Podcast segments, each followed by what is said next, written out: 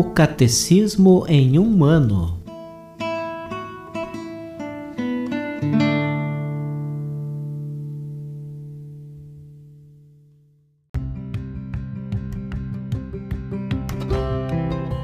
Olá, eu sou Antônio, seminarista da Diocese de Ponta Grossa, no Paraná. Você está ouvindo o podcast O Catecismo em um ano. Vamos ler todo o Catecismo da Igreja Católica ao longo de 365 episódios. Estamos utilizando a tradução em português apresentada pela CNBB em 2013, baseada na edição típica em latim. Baixe o plano de leitura por meio de um link que você encontra na página do Instagram, arroba o Catecismo em um ano, ou na descrição deste podcast.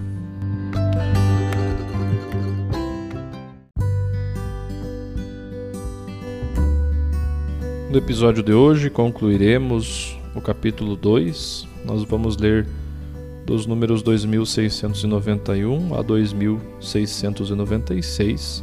Lembrar que nós estamos na quarta parte, na primeira sessão ali sobre a vida em Cristo através da oração na vida cristã.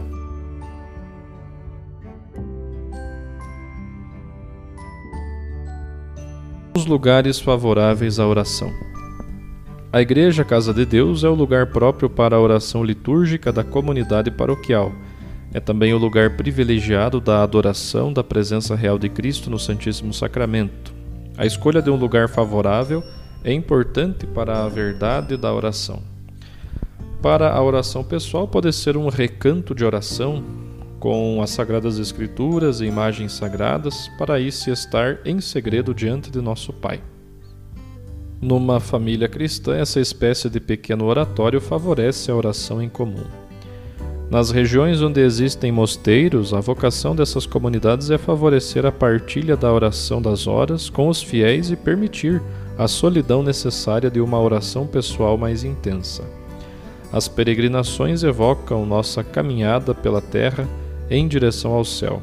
São tradicionalmente tempos fortes de renovação da oração.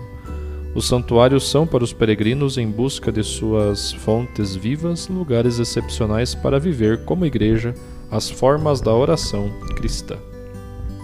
Resumindo, na oração a igreja peregrina é associada à dos santos, cuja intercessão solicita as diferentes espiritualidades cristãs participam da tradição viva da oração e são guias preciosos para a vida espiritual. A família cristã é o primeiro lugar da educação à oração. Os ministros ordenados, a vida consagrada, a catequese, os grupos de oração e a direção espiritual garantem na igreja uma ajuda à oração.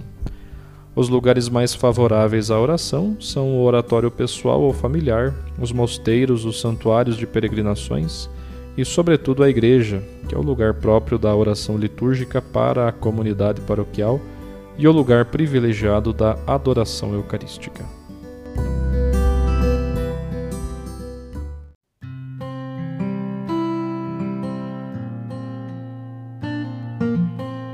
A Igreja Mestra em Oração. Esta catequese é do Papa Francisco do dia 14 de abril de 2021.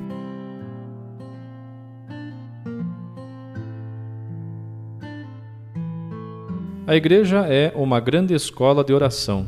Muitos de nós aprendemos a silabar as primeiras orações enquanto estávamos no colo dos nossos pais ou dos avós.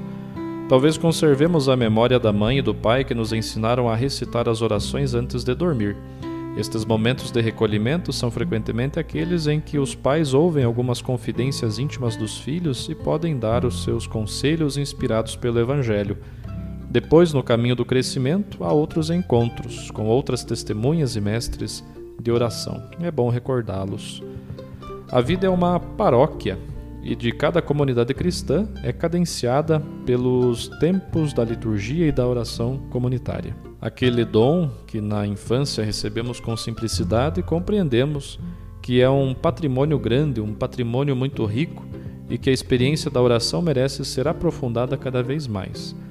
O hábito da fé não é engomado, desenvolve-se conosco, não é rígido, cresce, até através dos momentos de crise e ressurreição. Aliás, não se pode crescer sem momentos de crise, porque a crise te faz crescer. Entrar em crise é o modo necessário para crescer. E o sopro da fé é a oração. Crescemos na fé tanto quanto aprendemos a rezar. Depois de certas passagens da vida, compreendemos que sem fé não poderíamos ter bom êxito e que a oração foi a nossa força. Não só a oração pessoal, mas também a dos irmãos e irmãs da comunidade, que nos acompanhou e apoiou, das pessoas que nos conhecem, das pessoas às quais pedimos que rezem por nós. Também por este motivo, na igreja florescem continuamente comunidades e grupos dedicados à oração. Alguns cristãos sentem até a chamada de fazer da oração a ação principal dos seus dias. Na igreja existem mosteiros, conventos e eremitérios onde vivem pessoas consagradas a Deus e que muitas vezes se tornam centros de irradiação espiritual. São comunidades de oração que irradiam espiritualidade. São pequenos oásis nos quais se partilha uma oração intensa e se constrói a comunhão fraterna dia após dia. Trata-se de células vitais, não apenas para o tecido da igreja, mas para a própria sociedade. Pensemos, por exemplo, no papel que o monarquismo desempenhou no nascimento e no crescimento da civilização europeia, e também noutras culturas. Rezar e trabalhar em comunidade faz progredir o mundo, é o um motor. Tudo na igreja nasce na oração e tudo cresce graças à oração. Quando o inimigo maligno quer combater contra a igreja, falo primeiro procurando secar as suas fontes, impedindo-as de rezar. Por exemplo, vemos isto em certos grupos que concordam em levar a cabo reformas eclesiais, mudanças na vida da igreja. Há muitas organizações, há os meios de comunicação que informam todos, mas a oração não se vê, não se reza. Devemos mudar isto, temos de tomar esta decisão que é um pouco forte. É interessante a proposta, é interessante, apenas para o debate, apenas com os meios de comunicação. Mas onde está a oração? A oração é aquela que abre a porta ao Espírito Santo, o qual inspira a ir em frente. As mudanças na igreja sem oração não são mudanças da igreja, são mudanças de grupo. E quando o inimigo, como já disse, quer lutar contra a igreja, falo primeiro procurando secar as suas fontes, impedindo-as de rezar e induzindo-as a fazer estas outras propostas. Se a oração cessar, por algum tempo parece que tudo pode continuar como habitualmente, por inércia. Mas depois de pouco tempo, a igreja compreende que se torna como que um invólucro vazio que perdeu seu eixo central, que já não possui a nascente do calor e do amor.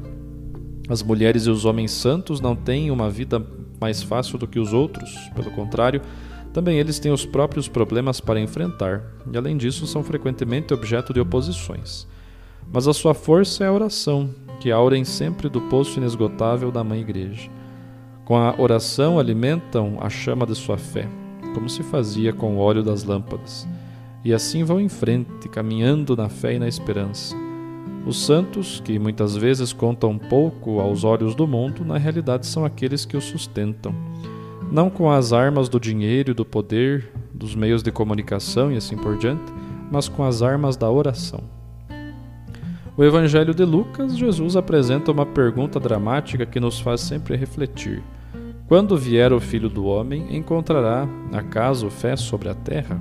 Isto está em Lucas 18, versículo 8. Ou será que só encontrará organizações como um grupo de empresários da fé, todos bem organizados, fazendo beneficência, muitas coisas? Ou será que encontrará fé?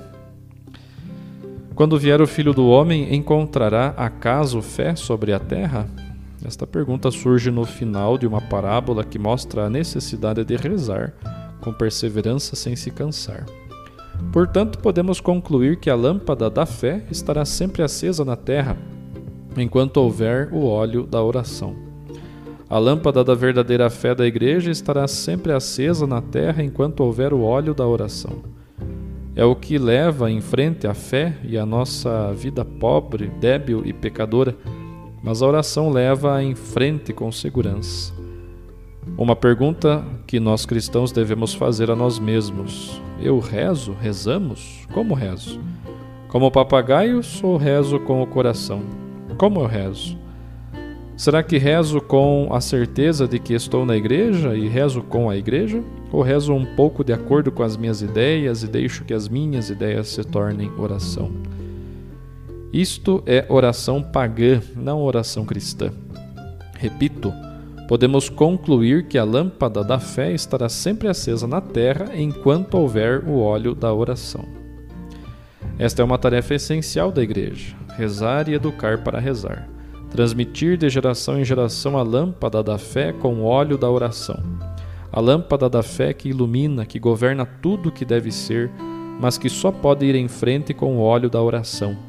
Caso contrário, apaga-se. Sem a luz desta lâmpada, não poderíamos ver o caminho para evangelizar. Aliás, não poderíamos ver o caminho para crer realmente. Não poderíamos ver os rostos dos irmãos dos quais nos devemos aproximar e servir não poderíamos iluminar a sala onde nos encontramos em comunidade. Sem fé, tudo desmorona, e sem a oração, a fé extingue-se. Fé e oração juntas. Não há outro caminho. Por isso, a igreja, que é a casa e escola de comunhão, é casa e escola de fé e de oração.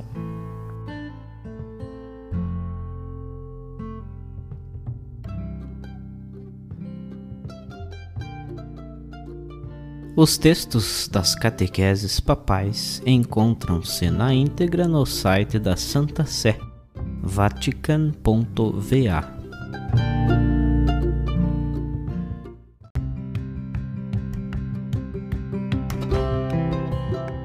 Você acaba de ouvir mais um episódio do podcast O Catecismo em um Ano. Continue nesse bom propósito de aprofundar o conhecimento e a vivência da fé católica e procure participar da sua comunidade. Rezemos por todos que estão fazendo esse caminho de leitura do catecismo. Até amanhã!